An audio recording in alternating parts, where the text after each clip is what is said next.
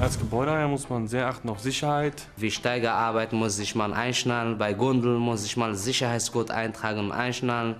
Äh, bei Leiterarbeit muss immer einer unten immer festhalten, damit diejenige nicht umkippt. Wenn man mit Chemie arbeitet, muss man aufpassen, dass man die Dosierung richtig hat, dass die Böden nicht kaputt gehen und auf seine eigene Sicherheit. Das heißt, man muss Handschuhe tragen und eine Brille. Sie müssen gut sein im Umgang mit Kunden. Das, manche Objekte sind halt auch, dass die Kunden vor Ort sind. Sie müssen freundlich sein. Sie müssen auf den Kunden eingehen können. Sie müssen, wenn der Kunde mit irgendeinem Problem zu Ihnen kommt, eine Lösung haben. Sollten Sie haben. Aber dafür sind wir dann halt eben da, um Ihnen das halt auch beizubringen.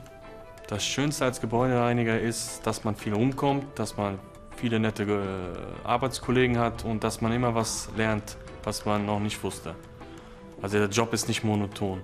Habe ich keine Ausbildung gemacht und da habe ich mich eingestrengt, Erfahrung gesammelt in 20 Jahren. Wir beschäftigen halt Mitarbeiter, die keine Erfahrung haben in der Gebäudereinigung. Die werden von uns dann halt eingewiesen, angelernt, dass man ihnen halt das Optimum mitgeben kann, wie halt eine Reinigung auszuführen ist. Bei uns kann man auch eine Ausbildung starten zum Gebäudereiniger. Die Ausbildung dauert drei Jahre und danach hat man halt eben die Möglichkeit, ähm, als Bereichsleiter zum Beispiel oder halt ähm, ja, selber halt irgendwelche Häuser zu leiten oder bestenfalls halt auch eventuell sogar einen Meister zu machen und den weiteren Schritt dann halt zur Selbstständigkeit. Ein guter Gebäudereiniger muss schnell und gründlich arbeiten.